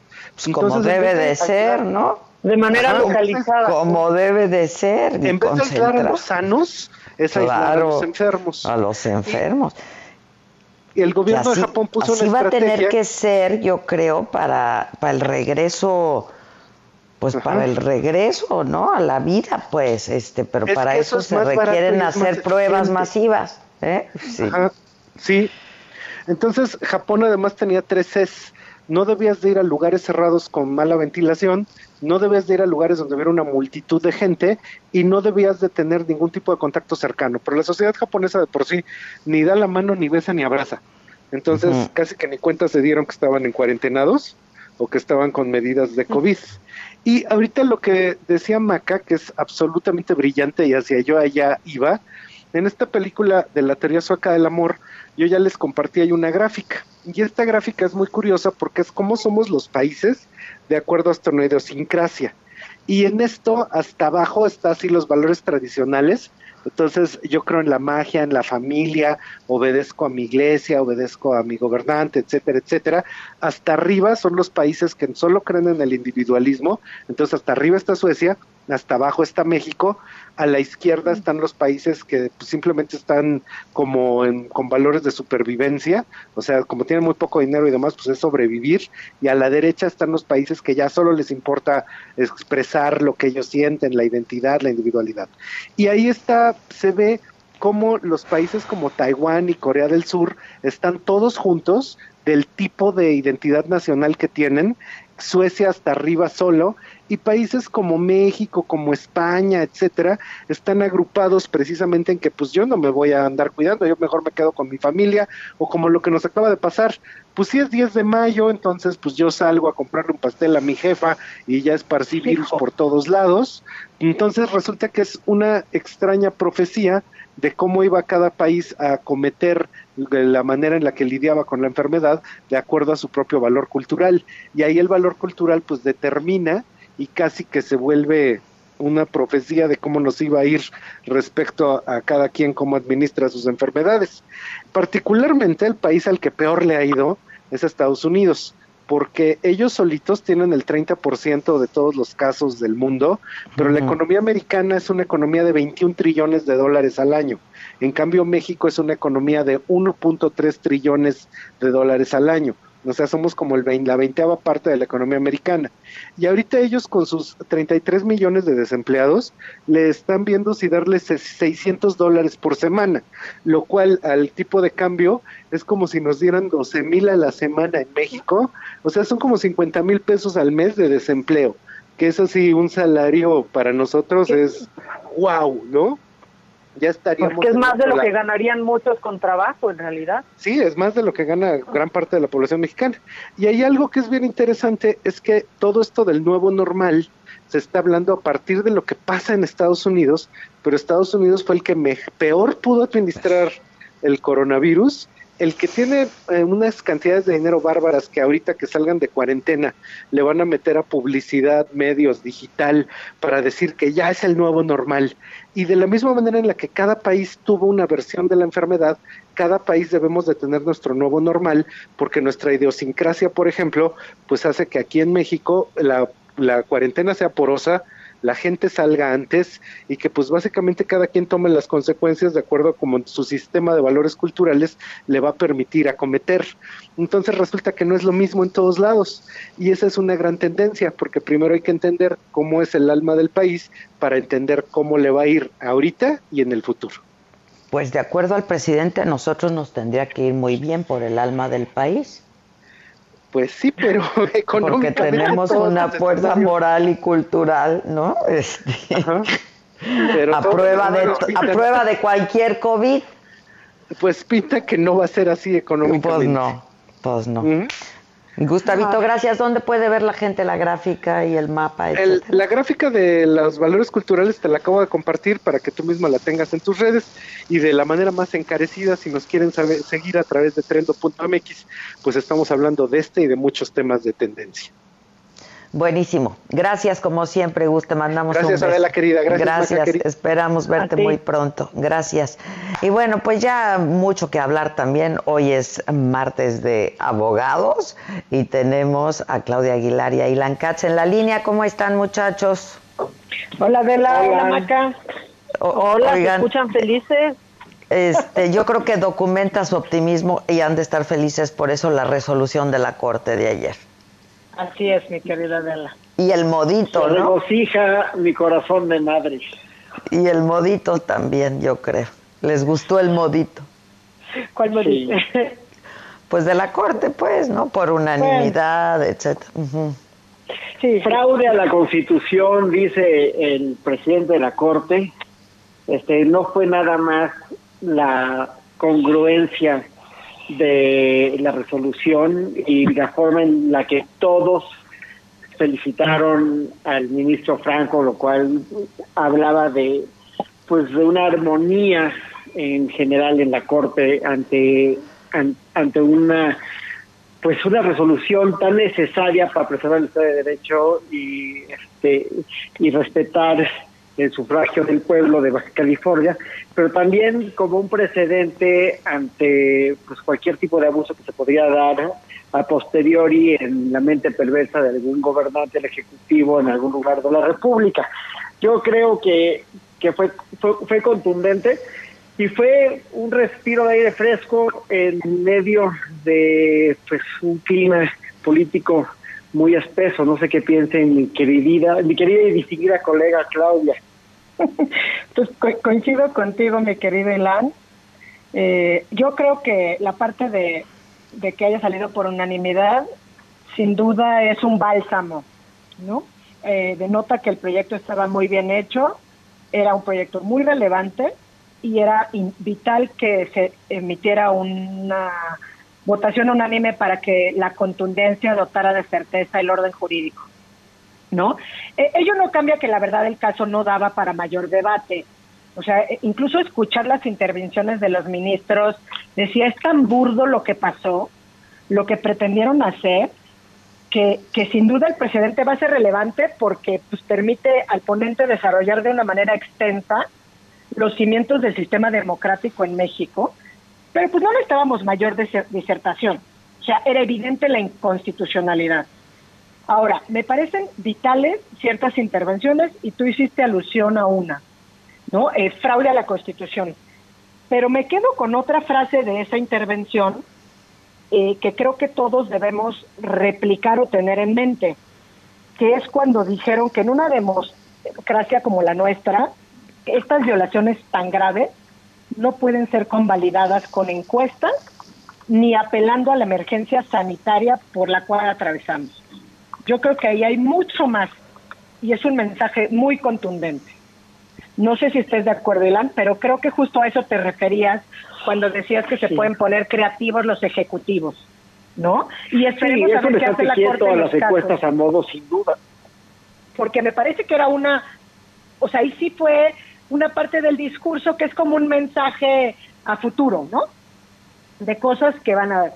Ahora, volviendo a la arena política, pues sin duda lo procedente sería después de esto llevar a juicio político y hasta su última instancia a todos aquellos que aprobaron esta extensión de mandato en contra de la voluntad popular, incluyendo a los legisladores de Baja California y a los cabildos municipales. se les debería de destituir y, y soñar me empobrece, pero pues que eso vaya a suceder la veo más complicada. Bueno. Aquí, Creo que aquí estamos, estamos. ¿Quién se fue? Aquí, estamos ¿eh? nosotros. Ah, sí. Creo que a Claudia se le Claudia, cortó. Creo. Bueno. pero si regresa a la nuestra, siga. hablando del claro fraude a la ley que mencionaba ayer el ministro Saldívar, estudiando el tema del decreto de, del día de ayer del presidente para utilizar a las Fuerzas Armadas para la seguridad pública, me puse a leer la resolución del, de noviembre del 2018, en el cual se platicó sobre la ley de, de seguridad interior que se invalidó por otras cuestiones. Y aquí, curiosamente, Mata y Adela, el ministro Saldívar también dice que la ley de seguridad interior fue expedida en un claro fraude a la Constitución.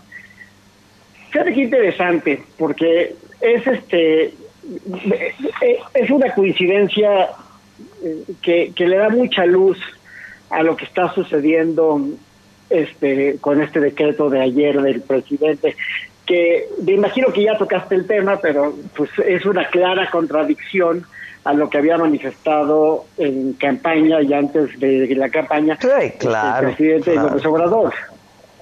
Siempre estuvo en contra de eso, claro, la no militarización, pues. En contra de la militarización del país. Sí, pues es que lo rebasó pues, la realidad. Pues sí, pero a ver, la realidad es cerca y se impone, necesariamente. o sea, es así es. Y era una pues cuestión de tiempo, porque la verdad es que este decreto que publicaron ayer deriva del artículo quinto transitorio de la reforma del año pasado, de marzo 26. O sea, cuando se aprobaron las leyes reglamentarias, sobre todo la de la Guardia Nacional. ¿No? Es decir, en mi opinión, lamentablemente la batalla en contra de la militarización la perdimos en realidad hace un año. Ayer realmente fue más bien un fuera máscara. ¿no? O sea, esta farsa que pretendía crear una banda en el brazo de los miembros de la Policía Militar y Naval, ahora con las siglas GN de Guardia Nacional. O sea, como si, al ponerle un uniforme se crea de la nada una nueva fuerza de seguridad pública, pues queda más claro que nunca que la Guardia Nacional y las Fuerzas Armadas actúan como uno mismo y que evidentemente pues va en contra de, de esta promesa de campaña de desmilitarización del país y todos a sus cuarteles.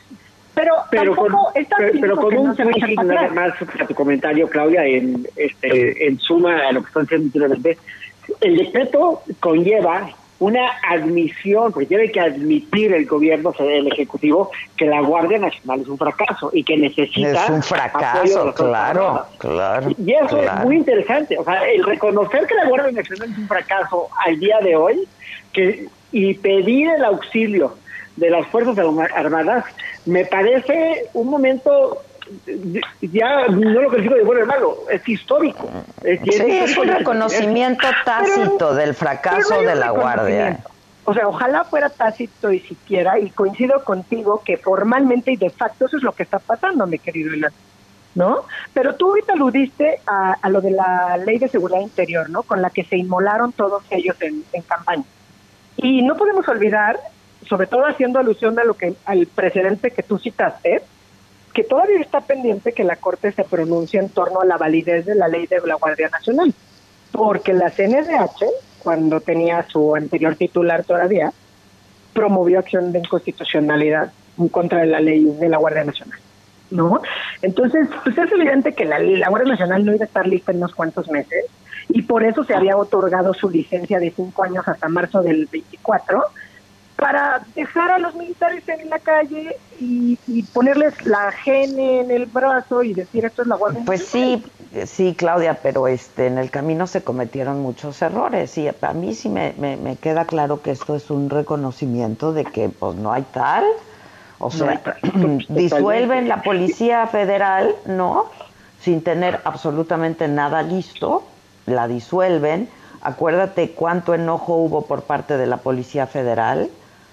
Sí, pues los tomas de pues, aeropuerto. los, sintieron, claro, se sintieron agraviados, etcétera, ¿no? Y este Pero el primer agraviado, Adela querida, es la Constitución en sí misma, porque el artículo 129 de la Constitución, a la letra dice, en tiempo de paz, ninguna autoridad militar puede ejercer más funciones que las que tengan exacta conexión con la disciplina militar.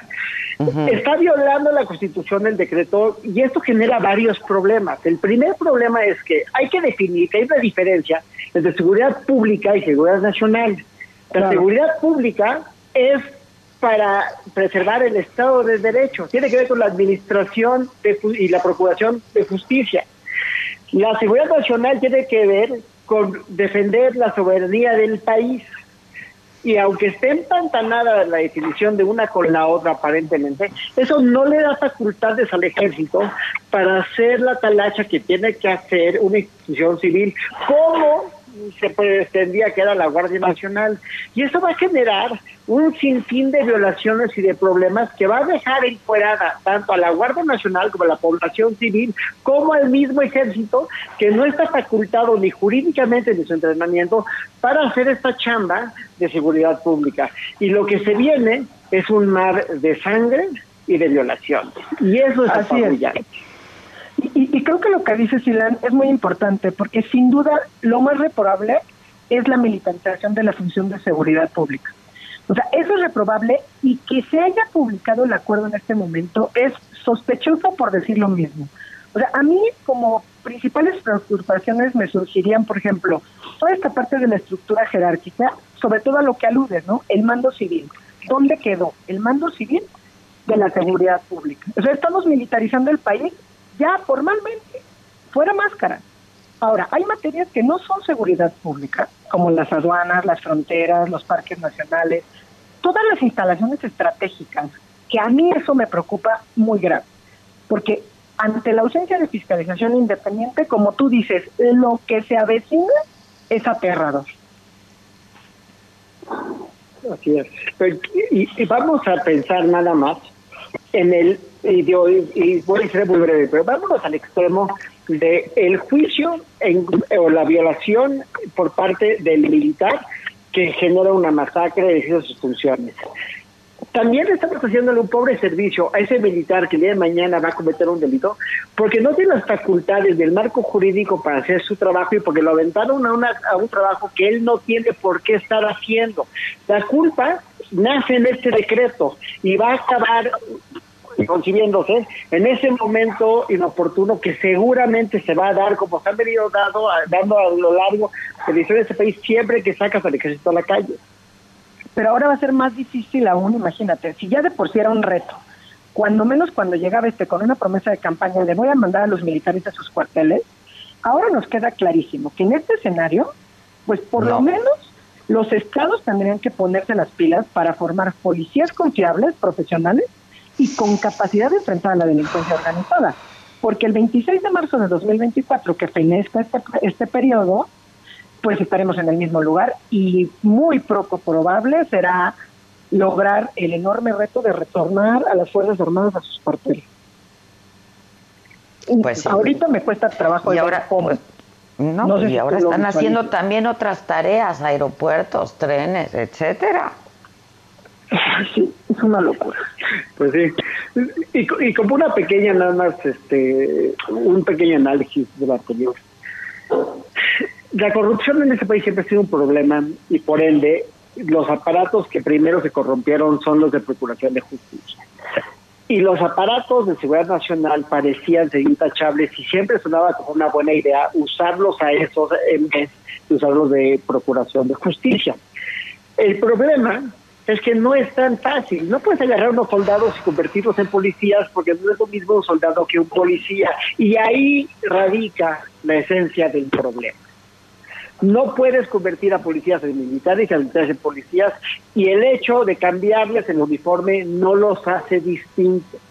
Ni hacer un decreto que diga una cosa que sea una clara aplicación de la Constitución tampoco lo hace distinto. Pues no, si el otro entrenamiento. El problema tiene que ver con que no tenemos un Estado de Derecho que aguante la prueba de la renta. Y ese es el verdadero tema que tenemos que combatir con la educación, con mejores sueldos y con ahora sí que una estrategia de política criminal totalmente distinta. Y, y, haciendo algo como lo que acabas de hacer, Ilan, porque recordar, por ejemplo, donde Tengo un minuto, muchachos. viven a través de sus sentencias, ¿no? Entonces, recordar lo que dijeron, que no se nos olvide lo que pasó ayer, por ejemplo, con el fraude a la Constitución. Buenísimo. Bueno. Un placer como eh, siempre. Un placer. Un placer como siempre. Gracias. ¿Todos bien en casa? Afortunadamente. Fuera de que me están asesinando mis niños, pero creo que me van a matar mañana. O Mori- pasado, pero eso bien. Es- es- eso, eso no está tan mal. Y cuídense mucho, No. cuídense mucho. Gracias, gracias Maca, gracias. Gracias a, todo el equipo. Muchísimas gracias por hacer esta transmisión posible. Y a ustedes que nos escuchan cada día, muchísimas gracias. Cuídense, cuídense mucho, procúrense. Este, exageren, exageren, exageren en previsión y en precaución de su salud. Los esperamos mañana, 10 de la mañana, me lo dijo Adela por el Heraldo Radio. Gracias.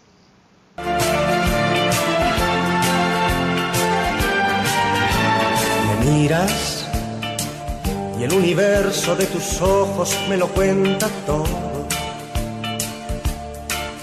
Me hablas y me preguntas al oído si te quiero un poco.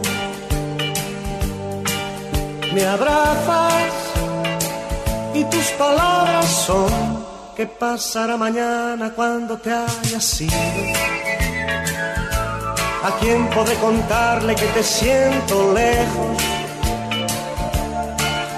Mañana se dormirá el amor y guardará sus rosas para cuando brille el sol. Yo te diré, temblando la voz, el tiempo va deprisa y ese día que Esto fue Me lo dijo Adela. Con Adela Micha. ¿Cómo te enteraste? ¿Dónde la oíste? ¿Quién te lo dijo? Me lo dijo Adela por Heraldo Radio, donde la H suena y ahora también se escucha. Una estación de Heraldo Media Group.